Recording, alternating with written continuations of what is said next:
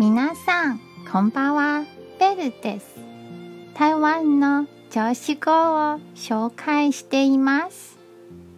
今日の言葉はこちらです。怒りは争いよりも原動力に変えるべきです。窮地は転換の時です。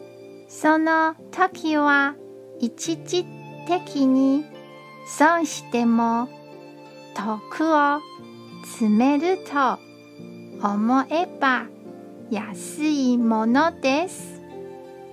これが少しでも遊べの力になれば嬉しいです。今日も一日お疲れ様でした。ゆっくりお休みくださいね。